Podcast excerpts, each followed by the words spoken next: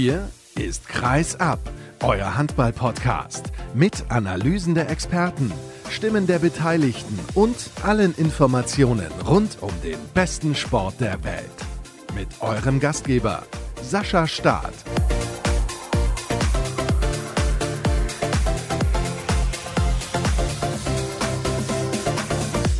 Es ist unglaublich, was wieder los ist im Handball. Hallo und herzlich willkommen zu Episode 277 von Kreisab. Und wenn ich diesen Teil jetzt aufnehme mit dem Kollegen Rufen Möller vom Flensburg AV, haben wir bereits 45 Minuten an Material. Das heißt, jede Minute, die jetzt dazukommt, treibt uns in Richtung eine Stunde und das Interview der Woche muss ich auch noch aufzeichnen. Also es gibt viel zu besprechen. Unter anderem schaue ich mit Alexander Grohmann vom Westfalenblatt auf den Kracher der zweiten Liga zwischen dem TUS N Lübecke und dem VfL Gummersbach mit einem nicht zu erwartenden Ergebnis. Und dann geht's rüber zum Frauenhandball. Mit Björn Parzen spreche ich über das Final Four in der Champions League und mit David Döring schaue ich zurück auf eine historische Saison von Borussia Dortmund im Interview der Woche. Abschließend zu Gast ist Danny Beins vom TBV Lemgo Lippe. Die Lipperländer spielen ja am Donnerstag und hoffentlich aus ihrer Sicht am Freitag auch im Final Four um den DHB-Pokal. Zunächst mal im Halbfinale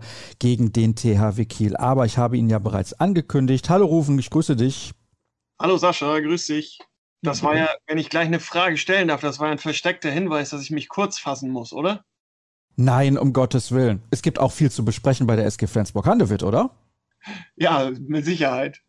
Das ist so. Ich habe ja schon auf meinem Zettel so einiges notiert, aber liebe Leute, entschuldigt, wir könnten nämlich auch sprechen über den Abstiegskracher in der ersten Liga. Die Eulen Ludwigshafen haben gewonnen gegen HBW Balingen-Waldstätten und das bedeutet nur noch ein Zähler trennt die beiden Mannschaften. Aber da schauen wir wahrscheinlich in der nächsten Ausgabe ein bisschen genauer drauf. Die Eulen müssen zu Tusem Essen. Tusem abgestiegen. Also ich bin mir noch nicht ganz sicher, welchen Experten ich da genau einladen werde, aber dieses Duell Tusem gegen Eulen steht am kommenden Samstag auf dem Plan. Jetzt steht natürlich auch noch einiges auf dem Plan für die SG Flensburg-Handewitt, aber wir blicken zunächst mal natürlich zurück.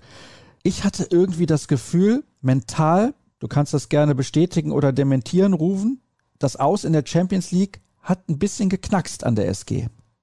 Ja, mit Sicherheit. Also, wobei man ja sagen muss, dass sie dann, ja, fünf Tage später war es, glaube ich, am Pfingstmontag dann ja Melsungen ziemlich aus der Halle geschossen haben.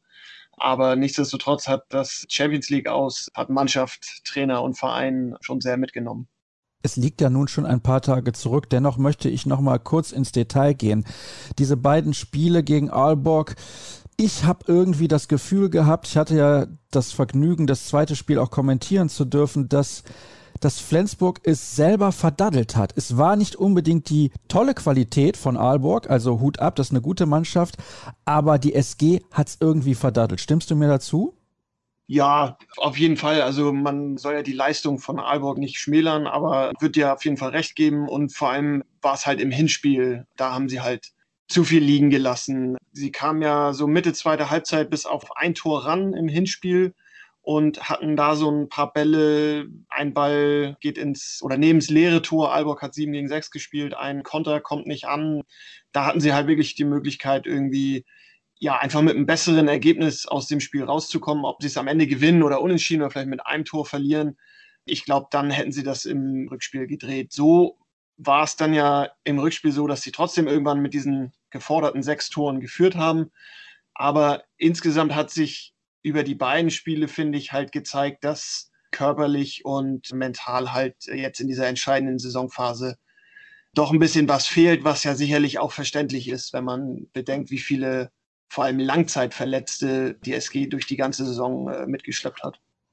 Ja, das ist allerdings so. Ich mag mir gar nicht vorstellen, wie noch viel besser die SG eigentlich wäre, wenn diese ganzen Spieler zur Verfügung stehen würden. Metzmetzer Larsen war so ein bisschen der tragische Held, insbesondere im Rückspiel. Ne? Also da hatte er dann einen Fehlpass und kurz davor in der Situation hat er irgendwie ja den Fehlpass mehr oder weniger schon angedeutet. Ich spiele gleich den Fehlpass und direkt im Angriff danach noch ein überhasteter Wurf, weil tatsächlich ja eigentlich noch möglich gewesen wäre, dass sie dieses Wunder, dieses Comeback schaffen. Ja, da gab es ja mehrere Szenen dann noch. Also sie hatten ja einmal die Möglichkeit, sogar auf sieben wegzugehen. Das war, glaube ich, da kriegt Hampus Wanne einen, Stürmerfoul gegen sich gepfiffen, über das man auch ja mindestens mal diskutieren kann. Und dann gab es ja auch noch diese, ja, das, was du jetzt ansprichst von Mensa, aber auch die, einfach die letzte Minute, als Flensburg dann wieder mit fünf führt, Aalborg nochmal den Ball hat. Der Arm ist schon oben der beiden Schiedsrichterinnen und sie müssen halt Zeitspiel pfeifen, weil Saustrup irgendwie zwei Passtäuschungen macht bei einem Freiwurf und das ist einfach Zeitspiel. So, dann hätte Flensburg nochmal ein paar Sekunden gehabt. Ist ja immer die Frage, ob sie dann treffen oder nicht. Und nach 120 Minuten kannst und willst du es ja auch nicht an einer Schiedsrichterentscheidung festmachen, aber du weißt selber, wie das ist, dann, wenn es dann in den letzten Sekunden so eine Szene noch gibt, klar wird dann drüber diskutiert. Ja, das ist absolut verständlich. Allerdings muss ich sagen, die Bonaventura-Schwestern haben gut gepfiffen, insbesondere im Vergleich zu der Leistung der beiden Spanier im Spiel davor von Kiel in Paris. Du hast ja gerade eben jetzt schon gesagt, ein paar Tage danach haben die Flensburger die MT Melsung so richtig aus der Halle geschossen. Ich habe eben behauptet, es gab trotzdem einen kleinen mentalen Knacks. Das widerspricht sich ja nun eigentlich. Allerdings ist es auch so, die SG, wenn sie einmal ins Spiel kommt, einmal ins Rollen kommt, ist sie eigentlich nicht aufzuhalten. Das haben wir jetzt gestern auch in Lemgo gesehen, obwohl es da vor der Halbzeit nochmal eine Phase gab. Da haben sie auch wieder einen klaren Vorsprung aus der Hand gegeben. Dann in der zweiten Halbzeit über die tolle Deckung war im Prinzip der Gegner chancenlos. Erklär mir doch bitte dann das Unentschieden gegen die Rhein-Neckar-Löwen, denn das habe ich nicht gesehen. Wie kam das zustande? Da hat die SG auch in der zweiten Halbzeit Halbzeit auf einmal wieder wie aus einem Guss gespielt, habe ich zumindest mitbekommen. Ja, also nochmal dieser mentale Knacks. Also es war schon so, ich hatte am Tag nach dem Aus gegen Aalburg, da gab es nochmal einen Pressetermin. Da waren ein paar Spieler und auch der Trainer Mike Machulla nochmal anwesend. Da hat man halt schon gemerkt, das hat die schon sehr, sehr mitgenommen und belastet. Aber ich glaube, sie haben es dann einfach gut oder ganz offensichtlich haben sie es gut aufgearbeitet und haben sich dann wieder darauf konzentriert, dass es halt in der Liga noch, noch was zu holen gibt. Ja, Flensburg, wenn die mal ins Rollen kommen, aber bei aller Liebe, also was Melsung da abgeliefert hat, ja, würde ich mal, ohne den Handballern aus Melsungen zu nahe treten zu wollen, das war eine absolute Frechheit. Und das Argument, dass sie zwei Tage vorher in Kiel gespielt haben, lasse ich jetzt auch mal nur bedingt zählen. Also Kiel und Flensburg können, glaube ich, ein Lied davon singen, was es heißt, in, in wenigen Tagen viele Handballspiele abzuliefern. Aber gut, Melsung ist nicht unser Thema. Unentschieden gegen die Löwen. Also die Löwen, auch wenn die kurz davor bei ihrem Final Four im Europacup vielleicht sich mehr erhofft hatten und die ganze Saison jetzt auch nicht so deren Ansprüchen gerecht wird, das ist halt trotzdem keine, keine Jahrmarktstruppe. Also wenn die einen guten Tag haben, und das hatten sie ja hier in Flensburg, dann ist so ein Unentschieden jetzt ja auch nicht, nicht überraschend. Da in diesen Topspielen gegen die wirklich guten Mannschaften zeigt sich halt im Moment bei Flensburg das gleiche wie gegen Aalburg. Ja, die laufen halt auf Kraftreserve. Also wenn sie dann ins Rollen kommen, siehe Lemgo, siehe Melsung, ja, dann schaffen sie das. Aber wenn du halt auf eine andere Top-Mannschaft, die das gleiche Niveau hat, triffst, dann macht sich das, finde ich, schon bemerkbar, dass wir jetzt einfach in einer langen, langen, anstrengenden Saison mit allen Parametern, die es auch so im, im Drumherum gab, dass Flensburg da ja die Reservenadel angekratzt hat mittlerweile. Das finde ich immens schade, denn wir müssen uns vor Augen führen, Flensburg hat in der Liga bislang ein einziges Spiel verloren. Es könnte also sein, sollten sie alle anderen Partien gewinnen, der THW Kiel aber auch, dass Flensburg am Ende Zweiter wird mit einer einzigen Niederlage. Ist eigentlich unglaublich. Ja, das ist auch viel Thema hier in Flensburg, dass sie halt sagen, Mensch, das ist doch eigentlich ja unglaublich und natürlich spielen sie eine super Saison und also was ich gerade ansprach mit dem ganzen drumherum, es haben ja nur Kiel und Flensburg wirklich wirklich auf hohem Niveau hinbekommen, mit dieser ganzen Corona-Thematik so umzugehen, dass es sportlich keinen Leistungsabfall gegeben hat. Alle anderen, die vor der Saison oben anklopfen wollten, also Platz drei, da sind ja Welten dazwischen. Ja, darüber sprechen sie hier in Flensburg natürlich auch und das ist natürlich dann doppelt bitter. Ich weiß jetzt gar nicht, wie Kiel seine Minuspunkte gesammelt hat. Haben die schon zwei Saisonniederlagen? Also eine haben sie gegen Flensburg. Das weißt du wahrscheinlich besser gerade. Aber ja, das zeigt natürlich dieses extrem hohe Niveau von den beiden Vereinen. Und dann kannst du dir eben ein Unentschieden, ich würde nicht mal sagen, das Unentschieden gegen die Löwen ist eher das Unentschieden gegen Lemgo, da kurz nach der Weltmeisterschaft. So ein Punktverlust, der tut dann weh irgendwie. Ansonsten ist Flensburg ja wirklich unbeschadet durch die Saison gekommen. Ich habe gerade nochmal nachgeschaut. Kiel hat 22 zu 31 verloren am dritten Spieltag bei der HSG Wetzlar. Gegen die haben sie in der Vergangenheit häufiger mal verloren. Also trotzdem in der Deutlichkeit war das gerade zu Beginn der Saison Ergebnis, wo viele gedacht haben, ui, was ist denn mit dem THW Kiel los? Und dann gab es auf einmal diesen Acht-Tore-Sieg direkt ein paar Tage danach gegen die SG Flensburg-Handewitt. Du hast jetzt gerade aber auch schon eine interessante Sache erwähnt, dass Welten zwischen Kiel, der SG und dem Rest der Liga liegen. Jetzt ist es so, die Löwen, die Füchse und auch der SC Magdeburg waren ja auch lange im Europapokal mit dabei. Aber wenn wir die auch mal ausklammern, was ist deine Erklärung dafür, dass diese beiden Spitzenteams allen anderen um Längen voraus sind? Das sind ja nicht nur ein paar Punkte, das sind unendlich viele Punkte und vor allem spielerisch und was die Dominanz auch angeht, ist es eigentlich, ja, ist gar nicht in Worte zu fassen, finde ich. Ich weiß nicht, ob es gegen die Liga spricht, ob die SG und der THW so viel besser machen. Was ist es? Ja, es ist wahrscheinlich so eine Mischung aus vielen Dingen. Also ich finde ganz klar, es spricht gegen die Liga. Also wenn man immer hört und sieht, wer in Melsung, wer in Berlin, entschuldige bitte, das sind hier Live-Büro-Hintergrundgeräusche, die du hörst, ne? falls du dich wunderst. Hier wird hart gearbeitet neben mir. Nein, ich finde, das spricht ganz klar gegen die Liga weil die anderen Teams ja auch gewisse Ansprüche haben und ja, die Flensburger Spieler, sicherlich sind sie hier und da dann vielleicht auch besser, aber auch in anderen Top-Clubs gibt es etliche Nationalspieler aus verschiedensten Nationen, die ja dasselbe Niveau haben. Das heißt, Flensburg und Kiel spielen besser, werden vielleicht auch besser trainiert, werden besser gecoacht.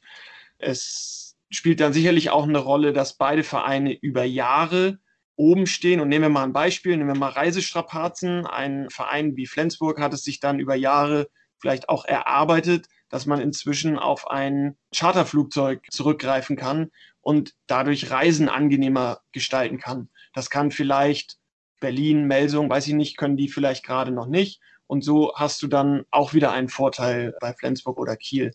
Aber nochmal, also ich finde es erschreckend, dass da kein anderer Verein wenigstens nur ein bisschen dichter, dichter dran ist. Und klar, Magdeburg und Co. haben auch Europacup gespielt, aber man muss sich ja mal den Saisonverlauf angucken. In der Champions League wirst du mit 14 Spielen oder wie viel sind das in der Gruppe bis Weihnachten schon komplett platt gemacht. Dann steigen diese Vereine in diesem European League Cup ja meist erst ein in Runde drei, vier so ungefähr spielen dann gegen, ja, bei allem Respekt, wirklich teilweise leichte Gegner. Und dann sind die Champions League-Teilnehmer halt schon völlig am Ende nach einer halben Saison. Also das finde ich, kann man auch nur bedingt vergleichen. Ja, es war diese Saison das erste Mal ein klein wenig anders. Allerdings hast du schon recht, dass die Gegner nicht alle das Niveau hatten, wie das beispielsweise in der Champions League der Fall ist. Das ist auf jeden Fall so. Aber das ist ein Argument. Die SG und der THW, die müssen schon sofort auf absolutem Spitzenniveau agieren. Da kommt ja auch noch dazu, dass die SG Flensburg-Handewitt tatsächlich die Gruppe gewonnen hat. Also sie haben am Ende auch alles investiert, um eben Erster zu werden. Lief dann ein bisschen blöd, dass sie nichts davon hatten. Also sie hatten dann schon was davon, weil der nächste Gegner aufgrund von Corona nicht antreten konnte. Aber eigentlich hätten sie nichts davon gehabt. Das ist ja auch so ein Thema, eben die Verletzten haben wir schon erwähnt. Lasse Möller wurde jetzt nochmal operiert. Benjamin Buric fällt bis zum Ende der Saison aus und Henning Fritz wurde von einem Comeback überzeugt. Erklär mir bitte auch, wie das zustande gekommen ist und was du davon hältst. Ja, also ich glaube, zustande gekommen ist es hauptsächlich durch familiäre, freundschaftliche Verbindungen zwischen SG-Coach Mike Machulla und, und Henning Fritz. Und naja, einer deiner beiden Torhüter verletzt sich kurz vor Saisonende. Du hast aber trotzdem noch in sieben, acht Spielen, um extrem viel zu spielen, nämlich die deutsche Meisterschaft, da musst du ja irgendwie noch reagieren als Verein, aber es ist natürlich extrem schwierig. Derjenige durfte ja einfach gar nicht gespielt haben in dieser Saison. Und klar, im ersten Moment haben sie aus der A-Jugend Felix Backhaus mit in den Profikader genommen, der gegen Melsung dann auch auf der Bank saß und auch dann noch ein paar Minuten gespielt hat. Ja, und dann hat die SG für sich entschieden, okay, wir müssen aber trotzdem noch jemanden dazu holen, weil was ist, wenn auch Torbjörn Bergerüth was passieren sollte oder auch Backhaus, wie auch immer. Man wollte da einfach sich anscheinend noch weiter absichern und ist dann auf Henning Fritz gekommen, der witzigerweise noch das Spiel gegen die Rhein-Neckar-Löwen kommentiert hat fürs Fernsehen und dann gleich hier in Flensburg geblieben ist. Also ja, und jetzt gegen Lemgo saß er auf der Bank, also war mit im Kader und wird bestimmt jetzt vielleicht sogar gegen Magdeburg, seinen alten Verein, auch mal die eine oder andere Minute bekommen. Das ist natürlich witzig, dass er ausgerechnet gegen seinen Verein dann sein Comeback feiern könnte, sein offizielles, denn du hast es ja gesagt, er saß nur auf der Bank, kam nicht rein. Ich habe übrigens das Gefühl, Seit dieser Verletzung von Buric ist Bergerud völlig befreit. Er kennt diese Rolle aus der norwegischen Nationalmannschaft. Da ist er die klare Nummer eins und das kommt ihm irgendwie entgegen. Die Quoten seitdem stimmen absolut. Das war schon so im Spiel gegen Aalborg, wo er eine fantastische zweite Halbzeit hingelegt hat.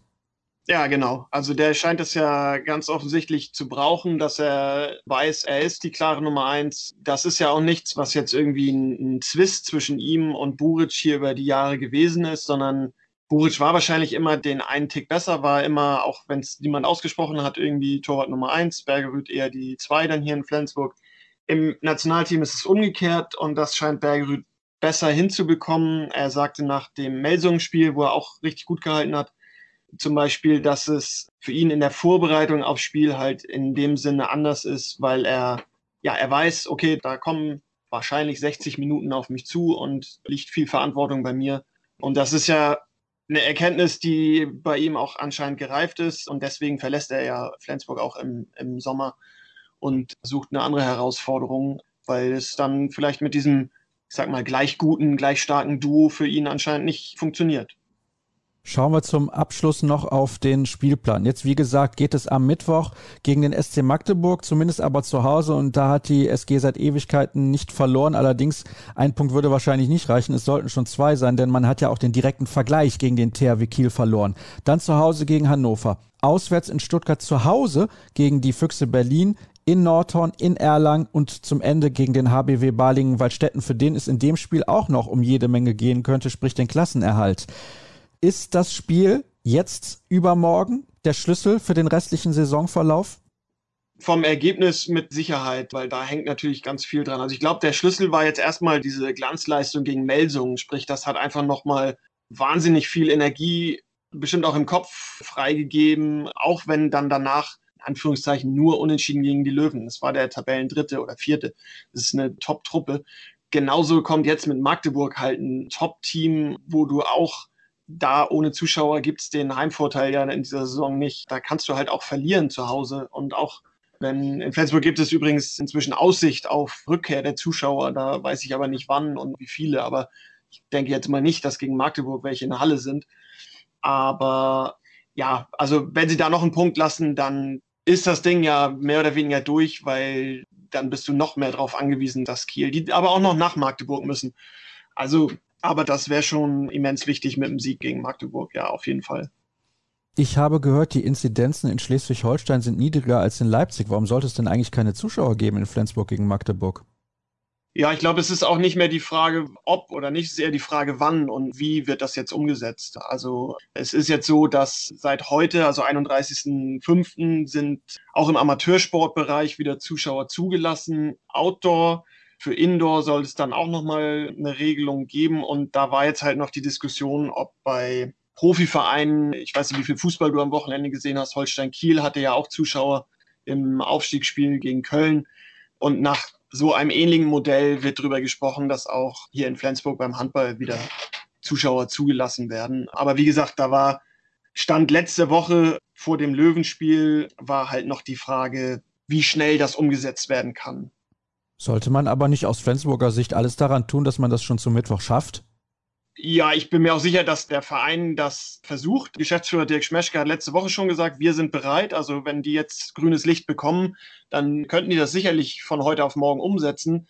Aber du weißt ja, es hängt in diesen Zeiten irgendwie ein bisschen mehr dran, als dass nur die Sportler die Entscheidung treffen. Da ist dann die Politik mit drin, Gesundheitsamt und ja, da gibt es, glaube ich, viele Entscheidungen, die die SG nicht ohne weiteres treffen kann. Aber ich bin mir sicher, dass das versucht wird. Ich hoffe für deine Sendung, dass wenn sie ausgestrahlt wird, dass sich bis dahin nicht schon was geändert hat, sondern dass wir hier noch hochaktuell miteinander diskutieren.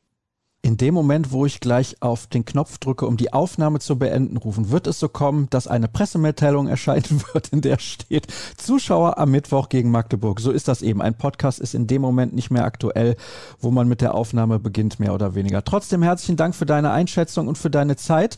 Wir machen gleich weiter und gehen von der Champions League bzw. Bundesliga in die zweite Liga, aber das ist mindestens genauso spannend. Nach einer kurzen Pause mit dem ausführlichen Blick geht es dann weiter auf die Partie TuS N Lübeck Schalke gegen VfL Gummersbach. Bis sofort.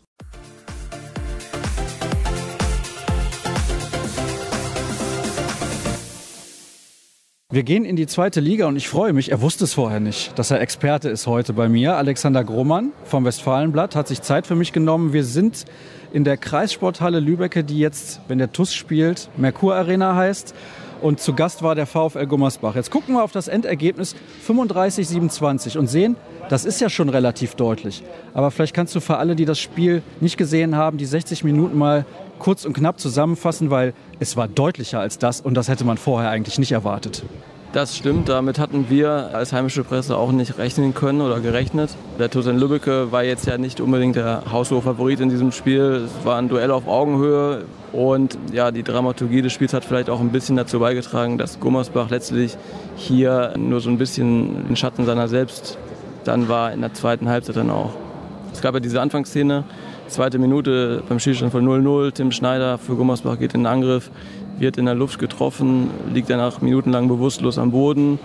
Da hatten ja einige schon hier Befürchtungen, dass der Spieler, der Steuermann beim VfL Gummersbach am Ende vielleicht sogar ins Krankenhaus muss.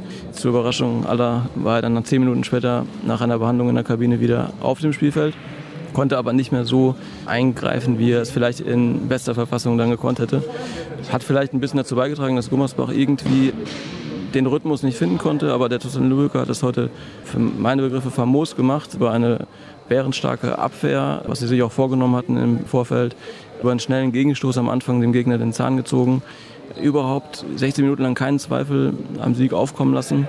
Und das kannte man von der Mannschaft bisher im Saisonverlauf eigentlich auch nicht, dass sie nicht mal drei, vier Minuten sich mal auch mal eine kleine Auszeit nimmt. Sie waren wirklich heute 60 Minuten permanent auf der Platte, haben Gas gegeben und haben sicherlich die beste Saisonleistung heute abgerufen, zu dem Zeitpunkt, wo sie sie auch bringen mussten. Wir sprechen gleich noch über das mögliche Momentum für den weiteren Saisonverlauf. Aber auf diese eine Szene am Anfang möchte ich gerne noch mal eingehen. Du sitzt hier unten am Presseplatz, ich war oben an der Kommentatorenbox, habe dann in der Halbzeit und auch hinterher ein bisschen was dazu gesagt. Wenn ein Spieler so lange behandelt wird, und er wurde von zwei Mitspielern von der Platte getragen. Ich hatte nicht den Eindruck, dass der noch seine Sinne alle beisammen hatte. Thema Gehirnerschütterung haben wir in anderen Sportarten, in der NFL, in der Fußball-Bundesliga kommt es jetzt langsam auch so ein bisschen auf. Ich finde das, und ich weiß, dass dieses Spiel ein ganz, ganz wichtiges Spiel war, in einem gewissen Maße verantwortungslos. Wie siehst du das? Also zum einen war ich auch überrascht, weil wenn man diese minutenlange Behandlung des Spielers gesehen hat, der ja regungslos am Boden lag, tatsächlich für eine bis zwei Minuten vielleicht, dann hat man schon schlimmste Befürchtungen gehabt und ich hätte auch nicht erwartet, dass er zurückkommt. Als er sich dann hier wieder warm gemacht hat, habe ich gedacht, okay, vielleicht ist er, es war sicherlich keine Wunderheilung, aber vielleicht will er aus eigenem Antrieb es vielleicht nochmal, aber wird vielleicht dann doch nicht eingewechselt. Als er dann nach 20 Minuten wieder aufs Spielfeld zurückkam, habe ich auch gedacht, erstmal Hut ab. Handballer sind also doch hart im Nehmen. Ein Fußballer wäre vielleicht jetzt schon im Krankenhaus gewesen. Ich habe eben noch mit dem Spieler gesprochen, mit dem Schneider, und er hat mir bestätigt, dass die Ärzte ihm davon abgeraten haben, wieder aufs Spielfeld zurückzukommen. Also von ärztlicher Seite gab es kein Go. Er hat es aber selbst so entschieden. Er wollte unbedingt seiner Mannschaft hier helfen in diesem sehr, sehr wichtigen Spiel und hat es auf seine Kappe genommen und meinte aber auch, er hätte schon mit Kopfschmerzen und Druck auf den Augen gespielt. Das sagt eigentlich alles. Also ich will dem Spieler da auch nicht zu nahe treten, aber es gibt auch eine gewisse Verantwortung von den Ärzten und auch vom Trainer. Weil der Trainer kann auch sagen, pass mal auf, die Ärzte haben gerade gesagt, du sollst nicht spielen und du spielst auch nicht. Weil ich hatte das Gefühl, dass er auch nicht mehr so gespielt hat, wie man Tim Schneider kennt. Du hast ihn eben als Steuermann des VfL Gummersbach bezeichnet. Und es lief ja dann auch im Rückraum des VfL nicht so sonderlich viel, weil Schneider auch nicht ins Spiel kam und die Halben nicht so einsetzen konnte. Das war allerdings auch der Abwehr des TuS N Lübecke zu verdanken, die einen riesen Job gemacht hat heute Abend. Genau, also man darf das jetzt nicht an der einen Personalie aufhängen. Man muss jetzt dazu auch sagen, dass diese Szene ja auch eine rote Karte für den TuS N Lübbecke zur Folge hatte. Dominik Ebner, wichtiger Rückraumspieler im rechten Rückraum, durfte quasi dann 58 Minuten lang nicht mehr mitwirken. Dadurch war Florian Baumgärtner, Ex-Gummersbacher, quasi durchgehend gefordert auf der Position, hat das hervorragend gemacht.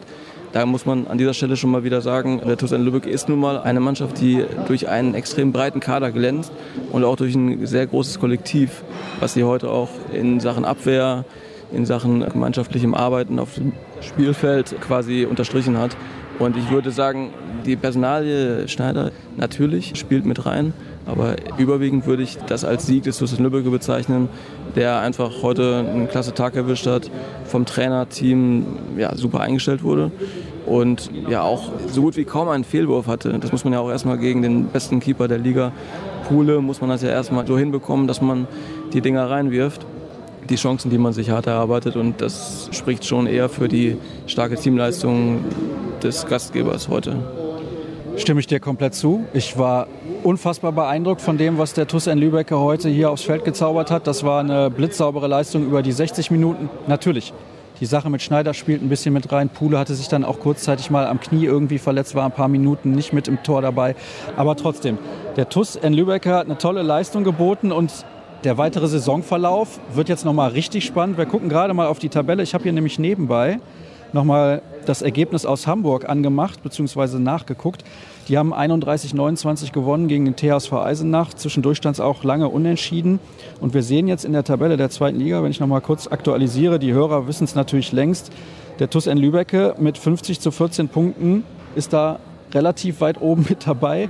Gummersbach jetzt 15 Minuszähler.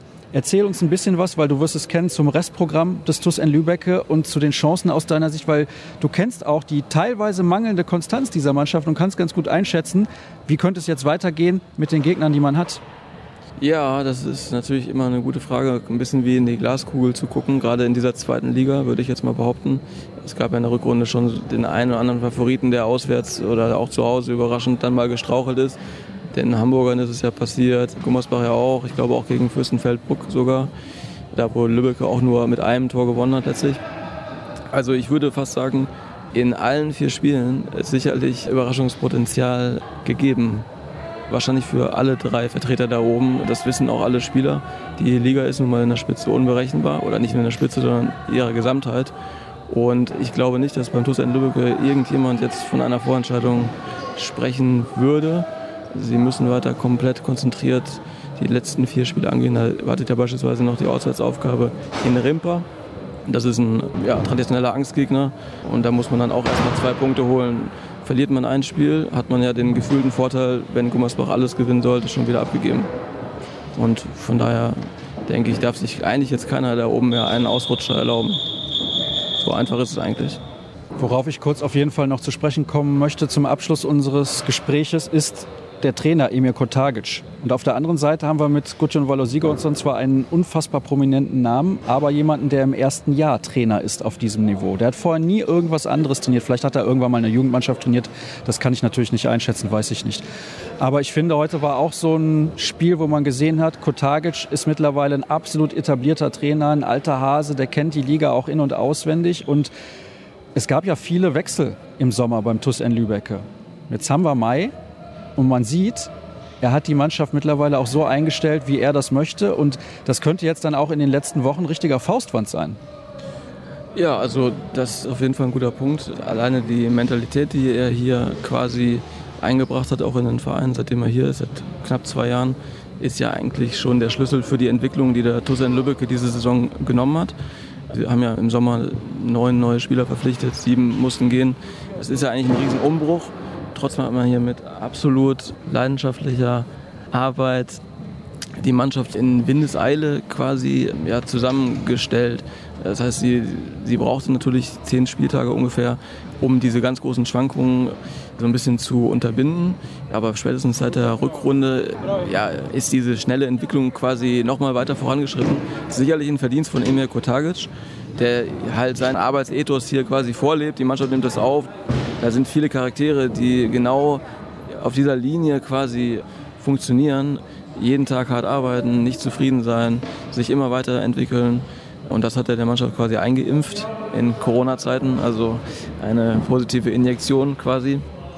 Und das wurde quasi zu einer Entwicklung und die Entwicklung kann man sagen, hat jetzt heute in diesem Sieg gegipfelt. Dass die Mannschaft so konstant über 60 Minuten spielt, das war bisher auf dem Niveau eigentlich nicht der Fall. Und sicherlich auch Emir Kotagic einer der Säulen, die das quasi ermöglichen, ermöglicht haben, diese Entwicklung. Dann letzte Frage, bevor wir dann zum Ende kommen, beziehungsweise am Ende angelangt sind. Glaubst du, die Enttäuschung wäre dann doch jetzt sehr groß, wenn man es noch verspielt? Ich meine, man ist natürlich schon mit dem Ziel in die Saison gegangen, oben mitzuspielen. Man hat nicht gesagt, wir wollen unbedingt aufsteigen, aber man wollte schon oben mitspielen. Aber wenn man jetzt kurz vor Schluss der Saison ganz oben steht, dann möchte man ja auch hoch. Also glaubst du, die Enttäuschung wäre dann groß, wenn es jetzt nicht klappt? Also das, was der TUS bisher ja sehr gut gemacht hat, ist nie darüber zu sprechen, was sie als Ziel ausgeben. Es ist vom Aufstieg eigentlich offiziell nie ganz die Rede gewesen. Keiner hat sich weit aus dem Fenster gelehnt. Aber natürlich wäre jetzt, wo man es selbst in der Hand hat, vier Spieltage vor Schluss, der Frust natürlich da. Trotzdem ist, glaube ich, es nicht das Gefühl vorhanden, dass man etwas zu verlieren hat, sondern eigentlich nur, dass man etwas zu gewinnen hat, auch wenn man jetzt quasi es in der eigenen Hand hat. Ich glaube, dass äh, das Gefühl eher ist, den Aufstieg schaffen zu können, nicht zu müssen. Und das, denke ich, könnte auch ein Vorteil sein. Ich glaube, dass der Druck, hat man heute auch vielleicht gemerkt, bei Gummersbach dann doch ein bisschen größer ist, der vorgegebene Druck für, für die Mannschaft. Alex, herzlichen Dank. Gelungene Premiere, wie ich finde. Und jetzt können auch alle hier abbauen. Nochmal danke für die Geduld. Und wir machen weiter nach einer kurzen Pause mit Frauenhandball. Also bis gleich.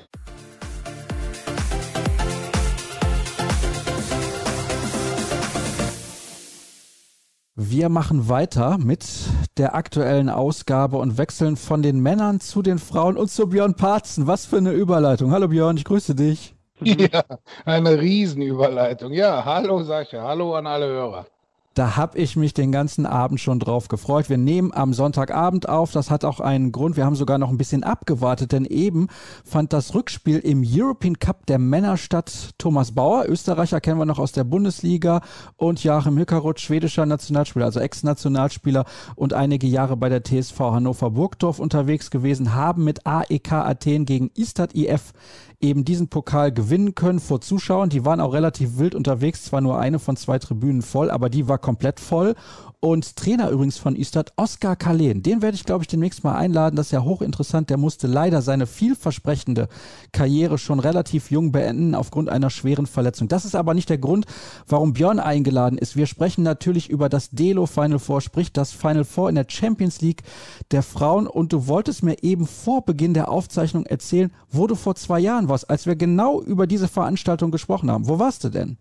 Ja, vor zwei Jahren war ich noch in einer Kneipe oder in einem Lokal in Budapest nach dem Finale, wo sich dann so alle Beteiligten, also Medienvertreter, Mannschaften und alles trafen. Und bevor dann die Siegermannschaft vor zwei Jahren Gjör eintraf, weiß ich noch, haben wir in einer halbwegs ruhigen Ecke dieser Lokalität dann die Analyse dieses Turniers gemacht. Und ja, vor zwei Jahren konnte sich auch noch keiner denken, dass irgendwann ein Virus kommen wird. Und deswegen werden wir heute auch über das Delo Final vorsprechen. Aber ich bin nicht in Budapest, sondern sitze von meinem heimischen Rechner, habe mir die Spiele natürlich heute dann auf The Zone angeschaut. Und ja, können wir jetzt ein kleines bisschen mal drüber reden. Aber es ist schon was anderes, zu Hause zu sitzen und nicht in irgendeinem Lokal in Budapest, wo dann die Mannschaft aus Gjör und Rostov vor zwei Jahren noch erwartet wurde. Also du gibst offen zu, dass du wegen dieser Feier gerne in Budapest gewesen wärst, gar nicht wegen des Handballs. Nein, eigentlich auch wegen der Stimmung, weil wir haben, wenn man es ein bisschen gesehen hat, die Laszlo Papp Arena durfte dann kurzfristig halb öffnen. Das heißt, sie durfte ganz öffnen, aber 50 Prozent der Kapazität. Also es waren über viereinhalbtausend Zuschauer da. Es war eine tolle Stimmung, mindestens so toll wie bei AEK Athen gegen Östad eben. Nur eben das Ganze multipliziert. Und ja, also Handballspiele, entscheidende Handballspiele vor Zuschauern waren in den letzten Wochen und Monaten hier leider Seltenheit. Deswegen wäre es schön gewesen. Man hätte eigentlich auch anreisen können, aber gut, man konnte sich dann auch eben am heimischen Schirm anschauen. Und ja, ich denke auch viele Ungarn, wir kommen ja gleich zum Turnier, die sich Karten gekauft hatten, hätten auch gesagt, komm, wir gehen lieber in die Sonne. Also, ich fasse nochmal zusammen. Björn Parzen fehlt die Feier nach dem Finale und die Stimmung. Von Handball kein Wort bislang. Aber da sprechen wir jetzt drüber. Ich lasse dich natürlich nicht ohne Kommentar und zwar ausführlichen zum ersten Halbfinale, zum Finale kommen. Das ist doch logisch, denn das war ein absoluter Knaller. Es wurde entschieden im 7-Meter-Werfen. Brest hat sich durchgesetzt gegen den Top-Favoriten aus Györ. Der hatte ein paar Wochen zuvor übrigens den Trainer gewechselt, weil man in der heimischen Liga tatsächlich mal ein Spiel verloren hatte. Ein einziges gegen den FTC mit Julia Behnke, Emily Bölk und Alicia Stolle. Und die hatten dadurch den direkten Vergleich in der Liga gewonnen, sind jetzt ungarischer Meister. Herzlichen Glückwunsch übrigens dazu in ihrer ersten Saison beim FTC. Das ist natürlich sehr bemerkenswert, denn Györ normalerweise der Abonnementmeister. Und das sind sie ja auch in der Champions League. Ich hatte übrigens den Eindruck, dass das ein Spiel war, nicht auf dem allerhöchsten Niveau. Kämpferisch natürlich alles in Ordnung, die Mädels auf der Platte haben alles gegeben, aber spielerisch, hm, ich weiß es nicht. Ich fand's mau. Wie hast du es gesehen?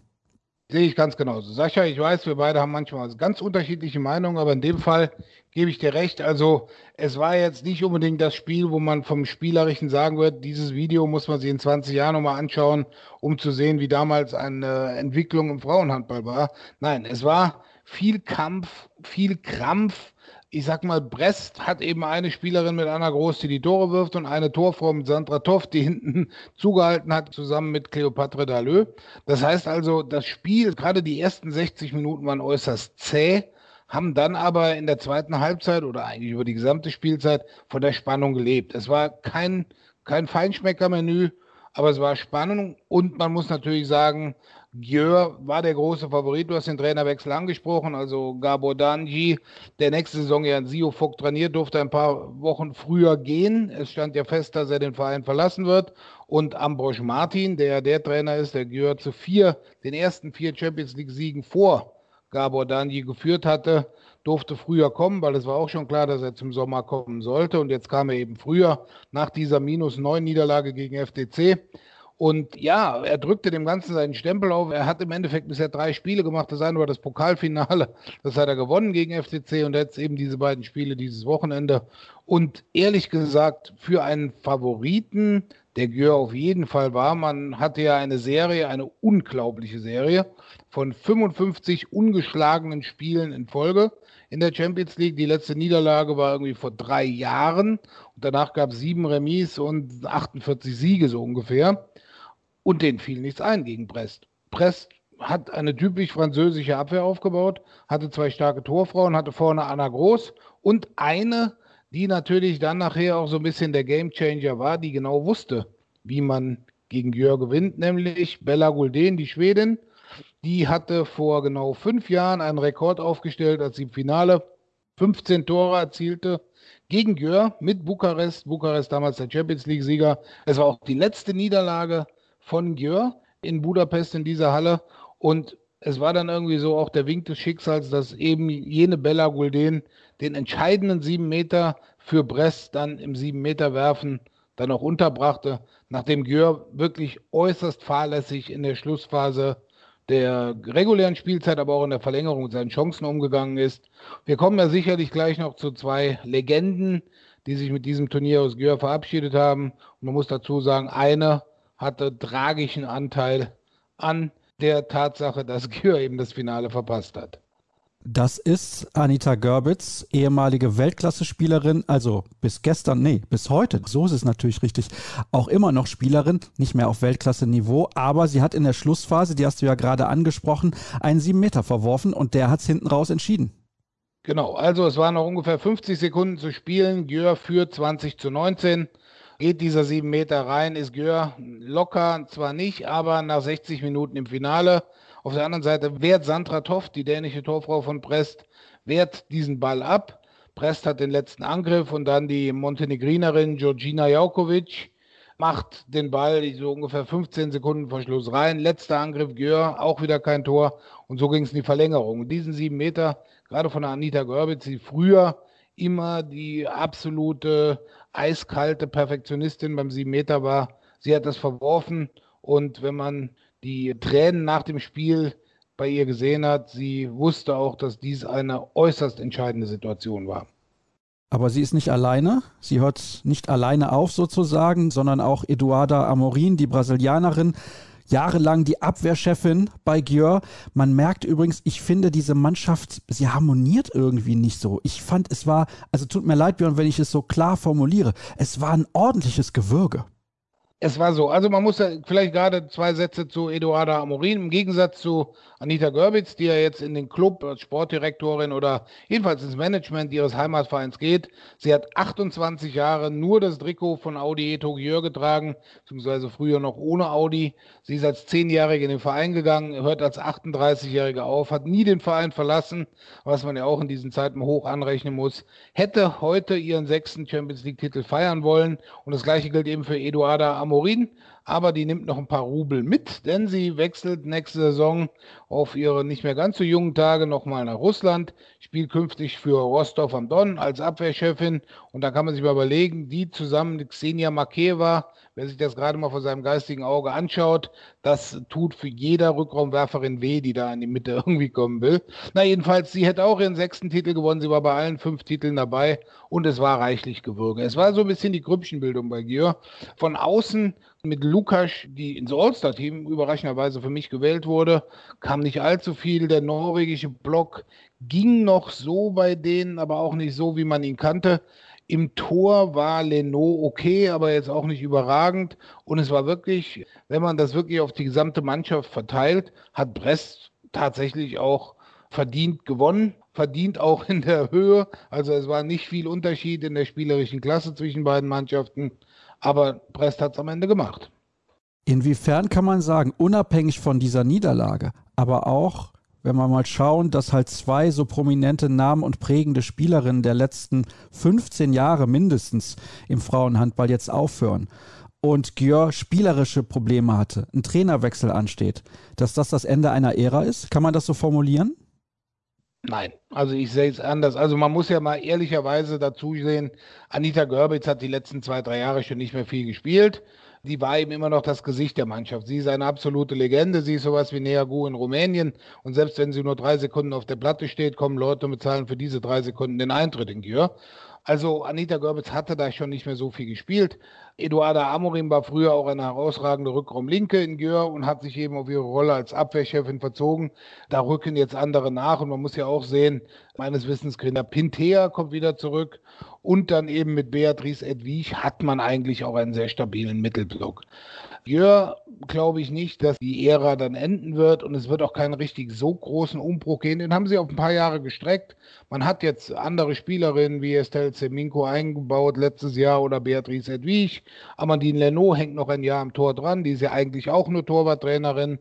Und ja, man hat so eine Mischung aus französischen und norwegischen Spielerinnen, die eigentlich gut harmonieren.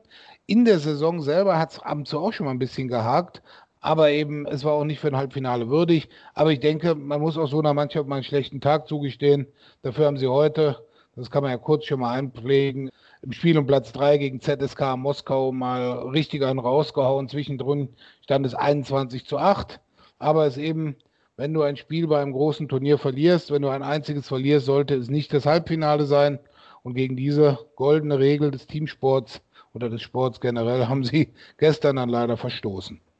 Wir überspringen direkt das andere Halbfinale, denn ich finde, es war auch nicht so sonderlich spannend. Die Vipers aus Norwegen, beziehungsweise genauer gesagt aus Christiansand, haben relativ kurzen Prozess gemacht mit ZSKA Moskau.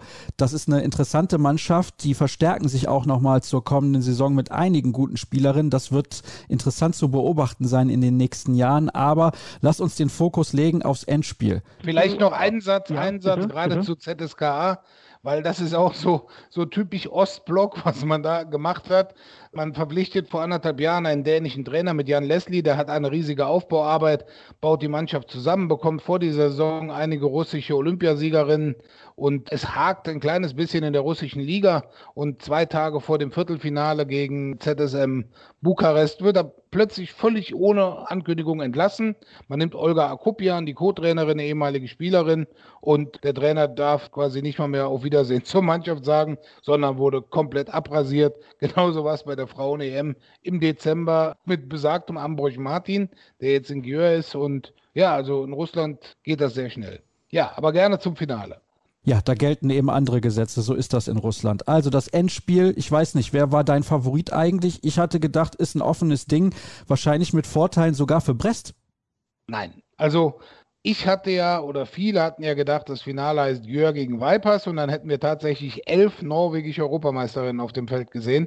Und wenn man gesehen hat, du hast es genau richtig gesagt, wie locker und leicht die Vipers durchs Halbfinale sind und wie hart Brest kämpfen musste, war klar, die haben unwahrscheinlich viel Kraft gelassen und genauso war es am Anfang. Es steht 5 zu 1, es steht 8 zu 3 und die Vipers waren für mich Favorit und es gab dann noch mal einmal so sechs Sternminuten, sage ich mal, von Brest, als sie auf 9 zu 9 ausglichen, dann zwei Chancen verwerfen, wo sie das erste Mal hätten in Führung gehen können.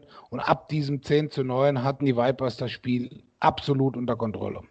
Wir gehen gleich noch auf die Spielerinnen ein, die das Spiel komplett dominiert haben, beziehungsweise eine war es eigentlich ganz konkret, aber glaubst du dann schon, dass es eine Kraftfrage war auch oder generell ein Qualitätsunterschied zwischen beiden Mannschaften? Beides. Also ich sag mal, die Kraftfrage war ganz klar zugunsten der Vipers. Die Qualitätsfrage, man kann ja mal zwei, drei Spielerinnen rausnehmen bei Brest. Ich sage jetzt mal, im Tor sind sie mit Sandra Toft und Cleopatra Dalö ähnlich besetzt gewesen wie die Vipers. Dann haben sie eben im Rückraum diese Dreierachse mit Anna Groß, mit Bella Gulden und auf der linken Seite mit Jaukovic und dann eben der starken Kreisläuferin Foppa. Aber dann hinten raus, ich sag mal, ab den Positionen 11 bis 16 oder vielleicht sogar schon 9 bis 16 im Kader, da sind die Vipers eigentlich viel stärker. Und sie haben natürlich Topstars. Auf eine kommen wir, auf die jüngste kommen wir gleich noch. Sie haben eine unglaublich eingespielte Mannschaft, die ja zu 75 Prozent identisch ist mit dem norwegischen Nationalteam der letzten fünf, sieben Jahre. Und die Spielerinnen sind einfach super eingespielt. Sie haben eine super individuelle Ausbildung. Norwegerinnen haben immer die beste Physis und sie haben das Spiel dann aufgrund der Physis, der individuellen Qualität und einer 22-Jährigen und einer 41-Jährigen dann auch entschieden. Da kommen wir immer noch nicht zu. Ich wollte nämlich noch ansprechen, dass die Vipers seit dem 17. Januar keine Spiele in der Liga mehr absolviert haben. Alle Champions League-Spiele mit Ausnahme von zwei Partien wurden auswärts absolviert. Dazu kamen auch noch Quarantäneprobleme. Also insgesamt ist dieser Titel absolut bemerkenswert. Ja, also man muss sich wirklich mal, das hat Trainer Ole Geeks hat immer wieder, Ole Gustav Geeks hat immer wieder gesagt, was den Vipers in dieser Saison so alles widerfahren ist. Also sie haben ihre beiden Heimspiele in der Champions League, die beiden einzigen waren im Oktober und entweder im Oktober beide oder vielleicht nur eins im November. Dann kam im Endeffekt der Schock dazu, dass Norwegen die Frauen-EM nicht machen durfte. Es wäre zwar nicht in Christiansand gespielt worden, aber eben sie hätten ein Heimturnier gehabt. Das kam weg. Und dann ging es eben in der Liga los. Es wurde im Januar die Liga komplett beendet. Es wurde dann irgendwann zwischendrin nochmal ein Pokalfinale gespielt. Ich glaube, gegen Storhammer haben sie da gewonnen. Und sie sind eben durch ganz Europa getingelt, um ihre Champions League-Spiele zu absolvieren, weil man nach Norwegen eben nicht reinkam. Ich weiß, sie haben mal irgendwann drei Spiele in vier Tagen in Erd absolviert, in Ungarn. Dann ging es weiter, dann haben sie mal zwei Spiele in Ljubljana absolviert. Sie wollten eigentlich in Dänemark spielen, das ging dann auch aus irgendwelchen Gründen nicht. Und sie haben dann, das muss man sagen, das war eigentlich der Knackpunkt, denke ich, für das Final Four, für den Erfolg am Ende, waren die Viertelfinals, die sie beide innerhalb von 24 Stunden in Rostov absolvieren mussten. Beide mit Zuschauern und sie haben beide in Rostov gewonnen. Und ab dem Zeitpunkt war klar, wer sich so stark präsentiert, der gehört dann auch ins Finale. Und wirklich, was sie ihnen alles hatten, du sagst es, Quarantäne, Corona und alles, dann waren Heidi Löke und Nora Mörk, zwei ganz wichtige Spielerinnen, waren über mehrere Wochen verletzt und konnten nicht auflaufen. Also das kam sehr vieles zusammen. Sie sind ja auch in Anführungsstrichen in ihrer Gruppe nur Fünfter geworden, aber wenn du die ganzen Namen auch nennst, die Qualität ist einfach unfassbar in diesem Kader gewesen. Und jetzt kommen wir endlich zu sprechen auf die beiden Spielerinnen, über die wir unbedingt sprechen müssen. Nämlich die eine Katrine Lunde ist eine absolute Handballlegende. Ich habe übrigens gelesen in der Handballecke, wurde 2004, also vor 17 Jahren, Europameisterin in der gleichen Halle und sie war Stammtorhüterin schon damals. Henny Reistadt war damals fünf Jahre alt und für Lunde ist es ja nicht der erste Champions League-Titel gewesen. Sie hat ja schon einige gewonnen und sie hat sich irgendwie noch gefreut, als wäre es der erste. Das fand ich sehr, sehr bemerkenswert. Das ist eine Geschichte, aber Henny Reistadt, 22 Jahre alt, 22 Tore insgesamt an diesen beiden Tagen, während Lunde dann mehr so die Vergangenheit ist des Handballs beziehungsweise des Frauenhandballs, ist Reistad die Zukunft, aber auch schon die Gegenwart. Eine unfassbare Spielerin, kann eigentlich alles, kann Rückraum links spielen, kann auf der Mitte spielen, hat einen unglaublich tollen Wurf, ein super Spielverständnis. Ich frage mich, was die nicht kann. Das ist eigentlich der Topstar der nächsten Jahre.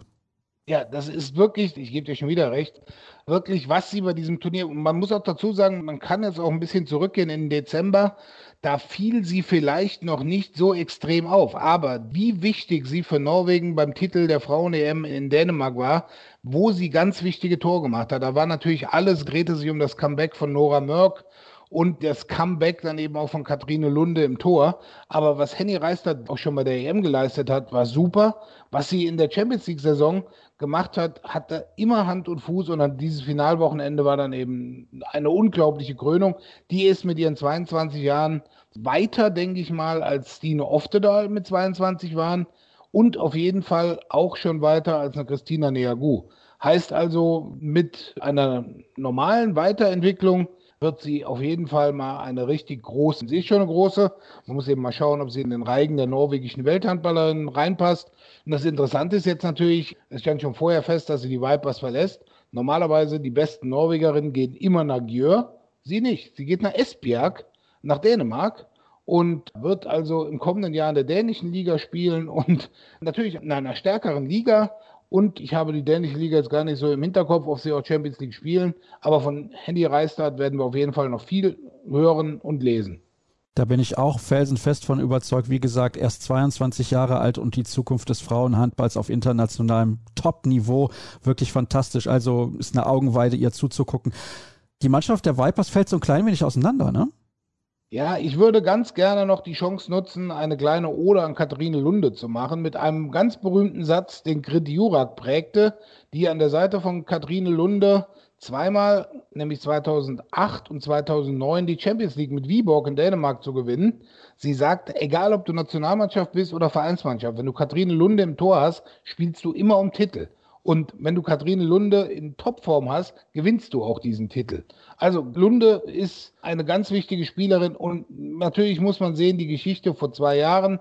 Sie war gerade in der Saison vorher mit Rostov ERF-Pokalsiegerin geworden, war dann wie viele andere Norwegerinnen zu den Vipers zurückgekehrt, verliert das Halbfinale und spielt dann das Spiel um Platz drei um die berühmte goldene Ananas gegen Metz und zieht sich einen Kreuzbandriss zu. In der ganzen Halle hat man das Schreien von ihr gehört. In dieser Halle, der Laszlo Papp Arena.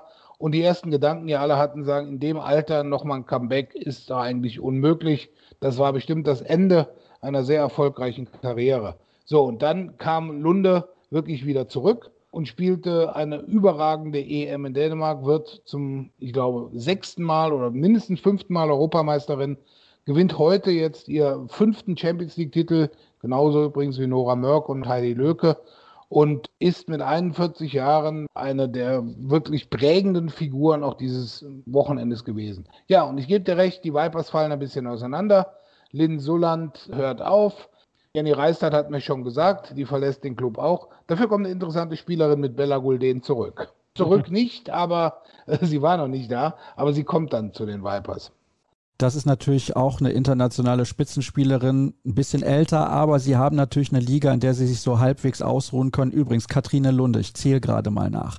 Eins, zwei, drei, vier, fünfmal Europameisterin, einmal Weltmeisterin, zweimal Olympiagold gewonnen und ich habe jetzt die Silber- und Bronzemedaillen mal bewusst rausgelassen. Fünfmal die Champions League gewonnen, hast du auch gerade gesagt, den EHF Cup gewonnen, mehrfach nationale Meisterin in Norwegen, Dänemark Ungarn und Russland. Es ist einfach unfassbar. Pokalsieger hat sie national natürlich auch noch.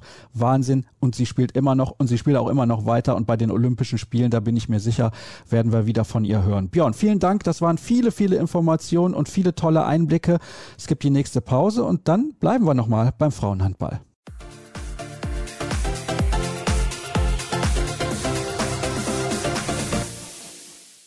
David Döring sitzt mir gegenüber von den Ruhrnachrichten aus Dortmund und ihr könnt es euch denken, wir sprechen über eine historische Saison, die der BVB Handballfrauen, die in der vergangenen Woche eine perfekte Spielzeit perfekt gemacht haben, mit 60 zu 0 Punkten die Saison beendet. Das ist wirklich historisch und da wollen wir ein bisschen drauf zurückblicken und natürlich auch ein bisschen genauer schauen, was ist beim BVB jetzt eigentlich los. Die Mannschaft bricht ja leider auseinander, David. David, Entschuldigung.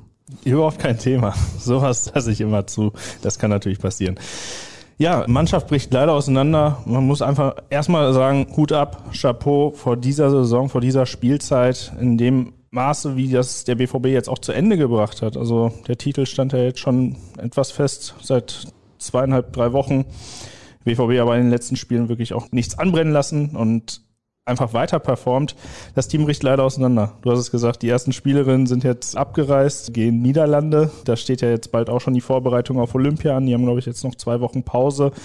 Acht Spielerinnen fallen weg. Also wenn ich mir vorstelle, wenn das Team zusammengeblieben wäre, das hätte vielleicht eine Ära in der Bundesliga prägen können über ein paar Jahre und vielleicht auch in der Champions League für Furore sorgen können. Ist jetzt leider nicht so. Ich hätte die Hoffnung gehabt, dass vielleicht ja, statt acht Spiele nur zwei, drei vielleicht gehen. Sowas passiert ja immer, das gehört immer dazu. Jetzt sind es acht Stück und das macht die kommende Saison umso spannender, finde ich. Bevor wir aber darauf schauen, gucken wir zurück. Du hast gerade schon gesagt, die Mannschaft hat weiter gut gespielt, weil man hätte ja denken können, wenn man dann Auswärtsmeister wird, man hat dann noch zwei Spiele gehabt, glaube ich, gegen Neckarsulm zu Hause und auswärts in Blomberg und das sind beides gute Mannschaften, dass man dann schleifen lässt. Aber trotzdem, das hat André Fuhr auch sehr schnell betont, man möchte mit dieser historischen Saison die Meisterschaft auch feiern können. Das haben sie geschafft. Das ist einmal sehr, sehr bemerkenswert und dann die ganzen Randumstände. Da müssen wir jetzt auch mal drüber sprechen. Fing ja alles damit an, dass letzte Saison die Meisterschaft vorzeitig beendet wurde und man sich innerhalb der HBF, und ich bleibe nach wie vor bei meiner Meinung und auch Mittlerweile habe ich sie nicht geändert, auch wenn ich ein bisschen mehr interner kenne, dass man sich entschieden hat, den Titel nicht zu vergeben. Ich finde es auch nach wie vor falsch, dass man den THW Kiel damals zum deutschen Meister ernannt hat, aber ist ein anderer Schnack und liegt lange zurück. Die Mannschaft hat in dieser Saison quasi nie vor Zuschauern gespielt. Also zumindest in Deutschland nicht. Am Anfang gab es in der Champions League mal zwei oder 300, aber das war eine absolute Ausnahme. Die Mannschaft war eine längere Zeit auch in der wichtigen Phase am Saisonende nochmal in Quarantäne. Mit Andreas Bartels ist der stellvertretende Abteilungsleiter, der maßgeblich am Aufbau dieser Mannschaft beteiligt war, leider verstorben. Dann gab es diesen Knas mit Inga Smits, Kelly Dulfer und André Fuhr, auch ein Grund dafür, warum die beiden Spielerinnen den Verein jetzt verlassen und zum größten Konkurrenten wechseln. Wie ist diese Saison und dieser historische Titel der erste für den Verein, muss man ja auch dazu sagen. Also das erste Mal, dass die Handballfrauen von Borussia Dortmund deutscher Meister werden, einzuordnen unter diesen ganzen Umständen. Sehr, sehr hoch und auch in der ganzen Chronik, glaube ich, wirklich ist ein ganz anderes Ausmaß nochmal, weil es ist ja auch eine ganz spezielle Saison für alle Vereine gewesen, für alle Mannschaften in der Liga, für alle Verantwortlichen auch. Ich glaube, die Liga kam jetzt sehr glimpflich, würde ich sagen, davon, weil ich glaube, es sind zwei oder drei Spiele abgesetzt worden, nur eins vom BVB, was nicht gespielt worden ist, eins jetzt, glaube ich, in den Duellen zwischen Bietigheim und Leverkusen. Ansonsten kam die Liga einigermaßen gut durch. Jetzt am Ende gab es diese ganzen Corona-Fälle. Der BVB war vier Wochen in Quarantäne, hat sich direkt wieder berappelt. Ich hatte so ein bisschen gehört, dass ein, zwei Spiele kurz mal Sorge hatten, ah, passiert da vielleicht doch noch was oder ja, kommen wir dann nochmal in Straucheln oder so oder wird die Saison wirklich zu Ende gespielt, aber im Endeffekt hat ja alles geklappt. Und diese Saison ist wirklich, das wird man ja hoffentlich in den nächsten Jahren so nicht wiedererleben. Also eine Pandemie erlebt man nicht allzu häufig und das sind ganz besondere Begleitumstände. Deshalb wird die, glaube ich, auch noch sehr lange in den Köpfen bleiben. Nicht nur beim BVB selbst, weil es die erste deutsche Meisterschaft der Vereinsgeschichte ist, sondern auch in der gesamten Liga. Und wie gesagt, es ist historisch. Es gab zweimal vorher schon Mannschaften, die ohne Verlustpunkt deutscher Meister geworden sind. Vor ein paar Jahren ist das Bietigheim gelungen, natürlich mit einer fantastischen Truppe und in den 80er Jahren mal dem spektakulären Verein, so nenne ich ihn jetzt mal, TV Lütze Linden, weil da gab es ja vor ein paar Wochen auch die Meldung leider, dass der Doc Jürgen Gerlach verstorben ist. Da könnt ihr gerne nochmal reinhören. Ich weiß nicht mehr, welche Episode es war. Es muss irgendwann im März, glaube ich, gewesen sein, als ich mit Albert Mehl gesprochen habe, der den TV Lütze Linden damals viele Jahre journalistisch begleitet hat. Und dieser Mannschaft ist es damals gelungen, ohne Verlustpunkt durch die Saison zu gehen. Aber da gab es, glaube ich, nur zehn Mannschaften in der Liga. Also ist ganz anders zu bewerten diese Mannschaft hat auch, das muss man sagen, fantastischen Handball gespielt. Also sie hat nicht nur dominiert und ohne Verlustpunkt diese Meisterschaft gewonnen, sondern sie hat auch tollen Handball geboten. Das war teilweise, also größtenteils eigentlich, nach den ersten 15 Minuten, die sie regelmäßig gebraucht haben, um in die Partien reinzufinden, immer toll anzusehen. Mir hat es auf jeden Fall Spaß gemacht. Also, wenn man sich die Spiele anguckt, wie viele Spiele da wirklich mit mehr als 30 Toren vom Seiten des BVB beendet worden sind, teilweise jetzt auch im 40er-Bereich gelandet sind. Viele schöne Spielzüge dabei gewesen, viel individuelle Klasse auch, aber auch wirklich immer wieder regelmäßig Reaktionen darauf, wenn es nicht lief. Also, André Fuhr nimmt das Timeout, die Spielerinnen selber verändern nochmal ein, zwei Sachen und reagieren auf das, was der Gegner macht. Und das auch wirklich in Sekundenbruchteilen. Und die BVB-Spielerinnen haben dann oftmals auch ein bisschen schneller geschaltet und haben auch einfach diesen Willen dieses Jahr wirklich mitgebracht. Und das merkte man denen einfach irgendwann an, dass sie diesen Titel unbedingt haben wollen nach letztem Jahr, wo es den Titel nicht gab und die Saison annulliert worden ist. Wir springen in die Zukunft. Wir haben jetzt in die Vergangenheit geschaut, aber du hast ja ganz am Anfang schon einen kleinen Ausblick gegeben auf das, was mit dieser Mannschaft passiert. Acht Spielerinnen verlassen den Verein und nicht irgendwelche. Das sind keine Nachwuchsspielerinnen, die woanders mehr Spielzeit haben wollen, sondern das sind jede Menge Weltmeisterinnen, amtierende noch mit den Niederlanden, wie Kelly Dulfer und Inga Smits, die beiden, die zusammen nach Bietigheim gehen zum größten Konkurrenten. Das kommt ja auch noch dazu. Es wäre, glaube ich, eher zu verkraften, wenn sie irgendwo im Ausland anheuern würden. Muss man sich Sorgen machen aus Sicht von Borussia Dortmund um die kommende Saison, weil es steht ja auch noch zur Debatte, ob die EHF den Verein überhaupt für die Champions League zulässt. Ich glaube, Sorgen machen braucht sich niemand, der sagt, wir müssen unbedingt jetzt nochmal Meister werden aus Dortmund oder BVB-Sicht. Der BVB wird oben mitspielen in der Bundesliga, davon gehe ich fest aus. Es sind ja auch schon Neuzugänge bekannt gegeben worden. Amelie Berger kommt aus Bietigheim, wird Kelly Vollebrecht ersetzen, gemeinsam mit Tina Abdullah auf Rechtsaußen. Mia Zschocke kommt von Bayern 04 Leverkusen, ist für den Rückraum eingeplant, wahrscheinlich für die linke Seite oder für die Mitte. Könnte da so den Part, ja, so ein bisschen zwischen Inga Smits, Kelly Dulfer, Meme und ich mache mir wenig Sorgen, weil ich weiß, wie viel der BVB da rein investiert in das Ganze. Also mit wie viel Professionalität der BVB da rangeht, wie oft das Team trainiert und auch was André Fuhr von seinen Spielerinnen verlangt. Deshalb mache ich mir keine Sorgen auf nationaler Ebene, sehe aber schon, dass Bietigheim sich wirklich verstärkt hat und Bietigheim etwas mehr sich in die Favoritenrolle gerückt hat, wenn es um den Titel geht. Der BVB wird oben mitspielen. Für was es dann am Ende reicht, hängt davon ab, wie schnell diese ganzen Puzzleteile, die der BVB nun hat, zusammengesetzt werden und wie das dann passt. Und zum Aspekt der Champions League, wenn ich jetzt in den letzten Tagen mit den Verantwortlichen gesprochen habe, auch mit Andreas Heiermann, dem Abteilungsleiter der Handballabteilung beim BVB, da wirkte man sehr optimistisch mit der Champions League. Also ich glaube, in Dortmund geht man fest davon aus, dass der BVB kommende Saison auch wieder in der Champions League vertreten wird, dass es noch Sanktionen geben könnte. Davon kann man ausgehen, weil das Ganze damals in der Sache mit Metz ist nicht so glücklich verlaufen und die ERF auch schon, das hat man sehr an den Statements gemerkt, auch ziemlich wütend. Ja, das kann ich teilweise verstehen, aber nicht komplett. Wer die Hintergründe da nochmal erfahren möchte, ich glaube, nee, danach haben wir nicht mehr miteinander gesprochen. Von daher, da wollen wir nochmal kurz allen erklären, die das nicht richtig mitbekommen haben. Also man hätte eigentlich gegen Metz spielen sollen. Und ich glaube, man wäre auch nicht komplett chancenlos gewesen interessanterweise. Ich meine, man hat in Brest dann in der Gruppenphase, hat man unentschieden gespielt auswärts. Also vielleicht wäre eine Überraschung möglich gewesen, ist nicht auszuschließen. Es gab aber Corona-Fälle beim Gegner, unter anderem Dina Eckele.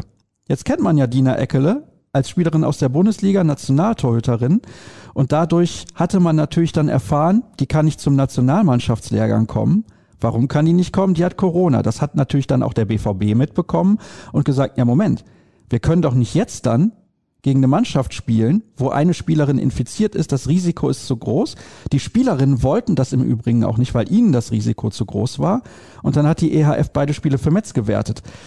Dann den BVB jetzt zu sanktionieren, halte ich persönlich auch irgendwie für schwierig. Ich weiß nicht, wie du das siehst. Ich tue mich gerade selber ein bisschen schwer, deshalb brauche ich ein bisschen für die Antwort. Man muss dazu wissen für den Hintergrund, Metz befand sich vorher schon in Quarantäne. Kurz vor den Spielen gegen den BVB war Metz bereits in Quarantäne, musste da auch, glaube ich, es war ein Pokalspiel absagen deshalb, kam dann wieder raus aus der Quarantäne. Und dann kommt noch dazu, dass die Informationen, die da durchgegeben worden sind auf den verschiedenen Kanälen, da hat dann der BVB mit der ERF kommuniziert, Metz mit der ERF kommuniziert, dass ist alles nicht so gut gelaufen, weil der BVB dann natürlich, wie du es gerade schon gesagt hast, über den DAB dann erfahren hat, dass Dina Eckele sich infiziert hat. Und dann geht das Ganze so ein bisschen auseinander, weil der BVB die Information bekommen hat, es soll Gruppentraining gegeben haben, in Kleingruppen. Das heißt, mehrere Spielerinnen könnten auch Kontakt zueinander gehabt haben bei Metz, während gleichzeitig Metz gesagt hat, es gab nur Individualtraining. Das heißt, das Vertrauen des BVB in die Verantwortlichen vom Metz war damit auch schon komplett gebrochen, weshalb sich der Vorstand und die Spielerin dazu entschlossen haben, wir reisen nicht an. Aus meiner Sicht kann ich es total verstehen. Ich hätte mir eine andere Aufarbeitung der ERF gewünscht, die damals gesagt hat, wir haben diesen positiven Corona-Fall von Metz bekommen, wir lassen die jetzt testen weiterhin und wenn die negativ sind, kann gespielt werden.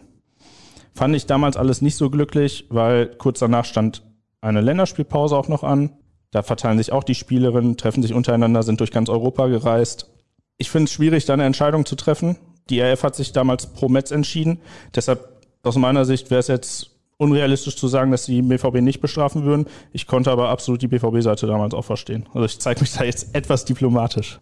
Ja, man kann beide Seiten ein bisschen nachvollziehen. Allerdings halte ich das für absoluten Blödsinn, mir irgendwas von Individualtraining und Kleingruppen zu erzählen. Also ich weiß nicht, wie du das generell siehst, aber mir soll doch kein Verein erzählen, da wird mit ausreichend Abstand trainiert. Das ist doch Schwachsinn. Und selbst wenn du mit ausreichend Abstand trainierst, ist nicht gewährleistet, dass du nicht andere infizierst in der gleichen Halle, in der trainiert wird. Die Hörer wissen es ja, ich war ja auch leider mit Corona außer Gefecht. Ich habe keine Ahnung, nicht im Ansatz, wo ich mir Corona eingefangen habe und Dazu kommt, ich habe erstaunlicherweise keinen anderen infiziert. Das ist auch sehr komisch, weil ich natürlich Kontakt hatte, also nicht engen Kontakt zu anderen Personen, aber ich hatte Kontakt zu anderen Personen, wo man hätte denken können, das ist möglich. Von daher ist es so schwer einzuschätzen. Mir kann keiner erzählen, beim besten Willen nicht, wenn immer von diesen kleinen Gruppen gesprochen wird. So trainiert man nicht im Handball. Das überprüft ja auch kein Mensch. Ich hatte damals versucht, Kontakt nach Frankreich aufzunehmen zu den Journalisten, Journalistinnen, Kollegen vor Ort. Da ist zu mir so etwas durchgesickert. Ich habe zwar im Endeffekt keinen Kontakt aufnehmen können, aber die wussten auch nicht Bescheid. Also die Medien, Medienvertreter in Metz wussten auch nicht Bescheid über diesen Corona-Fall. Das heißt, die haben es erst erfahren, als es hier schon publik war. Und ich glaube, der Verein ist damals nicht so transparent vorgegangen. Eine Sache muss ich ja noch erwähnen. Ich glaube, der DAB hätte sich da vielleicht auch noch etwas mehr einschalten können, weil der DAB hatte Informationen Natürlich weiß man nicht, was im Hintergrund passiert ist. Ich gehe schon davon aus, dass die ERF auch vielleicht mal beim DAB nachgefragt hat. Aber der DAB hat jetzt öffentlich keine Stellung bezogen, was dem BVB natürlich in dem Fall nochmal etwas geholfen hätte. Ja, das ist absolut so. Ist vielleicht nicht die Aufgabe des DHB, aber auf dem kurzen Dienstweg hätte man da, glaube ich, der eigenen Mannschaft in Anführungsstrichen Gefallen getan und es sollte ja eigentlich auch im Interesse des DHB sein, dass so viele deutsche Mannschaften so lange wie möglich in den internationalen Wettbewerben mit dabei gewesen sind. Also ich glaube auf nationaler Ebene, wenn man nur ein einziges Spiel verloren hat, nämlich im Pokal in Buxtehude und das glaube ich auch nur mit einem Tor, da muss man eigentlich eine glatte Eins geben. Champions League fand ich auch absolut in Ordnung von Borussia Dortmund fürs erste Jahr und schade, wie du sagst, dass diese Mannschaft leider auseinanderbricht. Wir kommen dem Ende der heutigen Sendung entgegen. David, herzlichen Dank. Und jetzt gibt's noch, nach einer langen Folge, abschließend das Interview der Woche.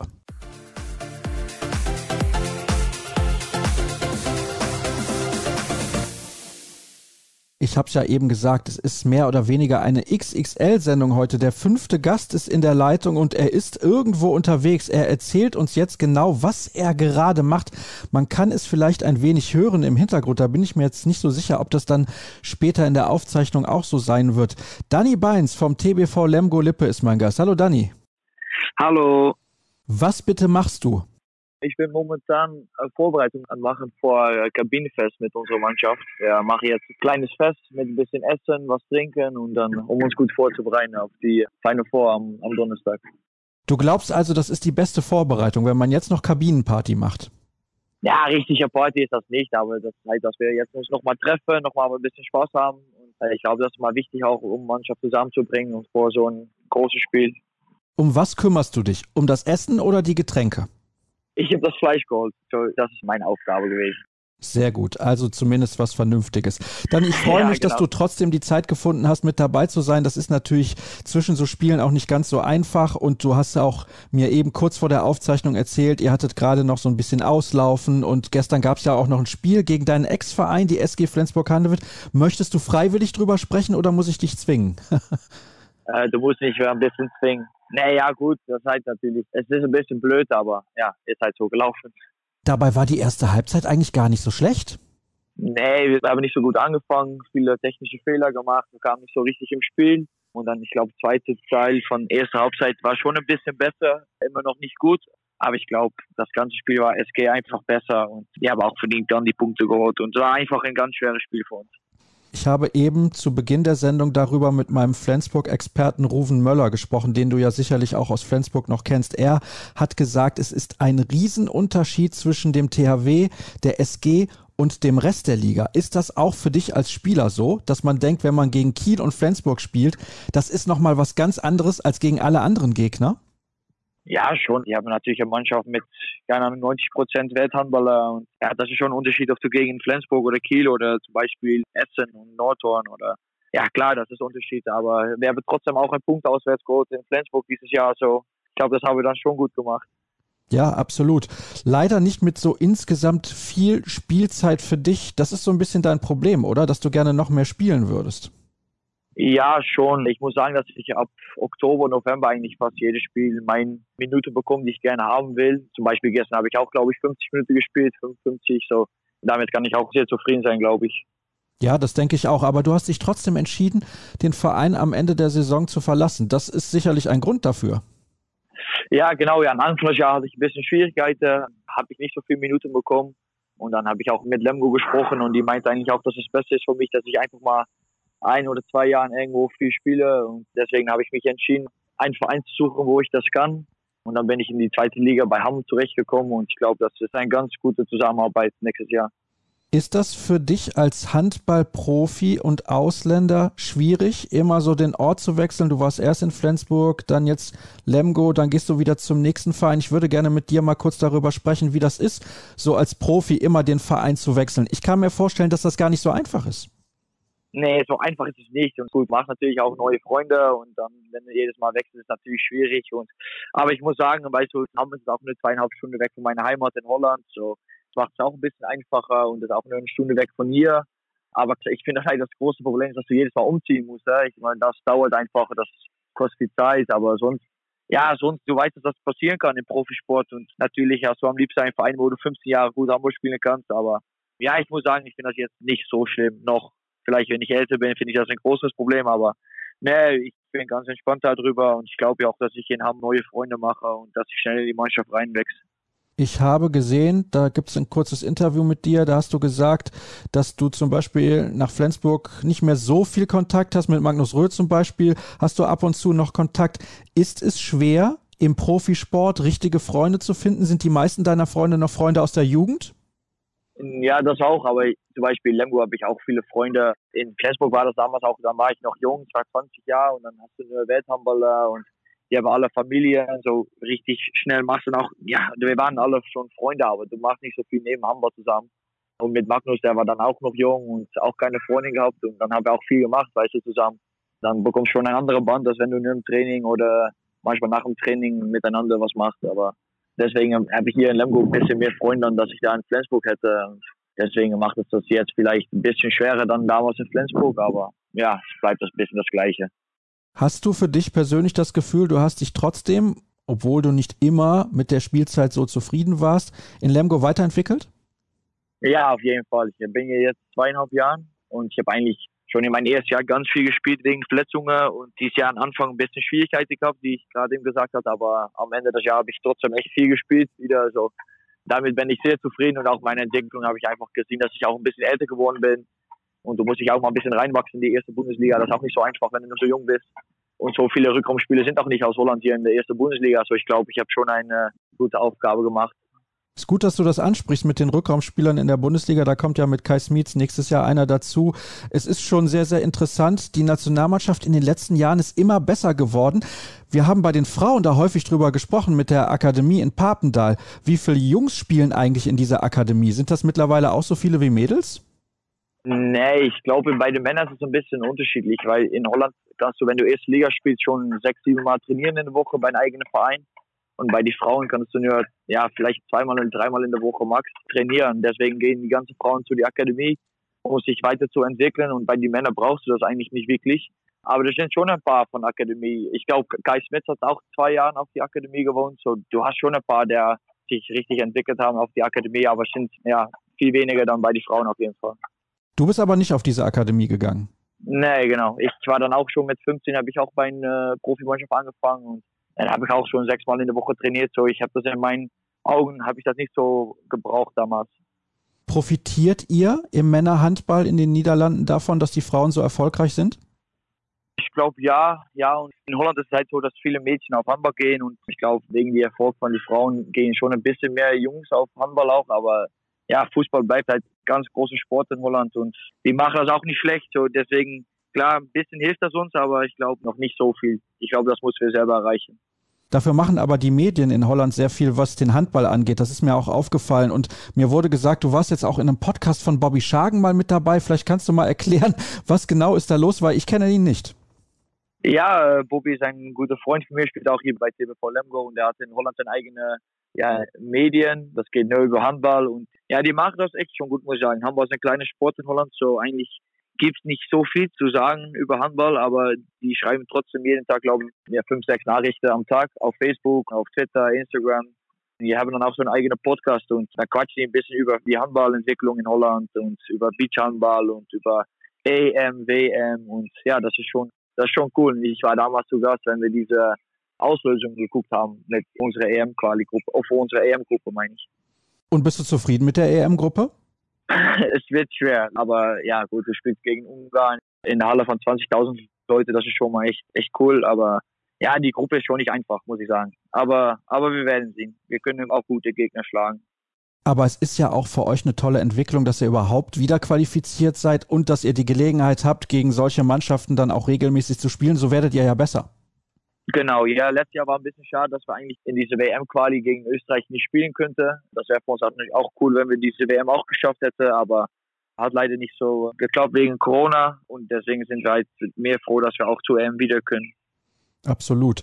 Dann lass uns noch ein bisschen vorausblicken, denn du musst ja gleich schon wieder weg zum Kabinenfest. Also ich will dich nicht allzu lange aufhalten. Lass uns sprechen über das Final Four jetzt am Donnerstag. Ihr spielt gegen den THW Kiel und du hast mir vor ein paar Minuten noch gesagt, gegen diese Mannschaften ist es natürlich deutlich schwerer, weil die so viele unglaubliche Spiele haben. Habt ihr trotzdem eine Chance? Ihr habt ja auch in Flensburg, das hast du auch gesagt, unentschieden gespielt. Also ich glaube, wenn es perfekt läuft für euch, habt ihr eine Chance. Ja, ich glaube, du hast immer eine Chance, auch gegen gute Gegner.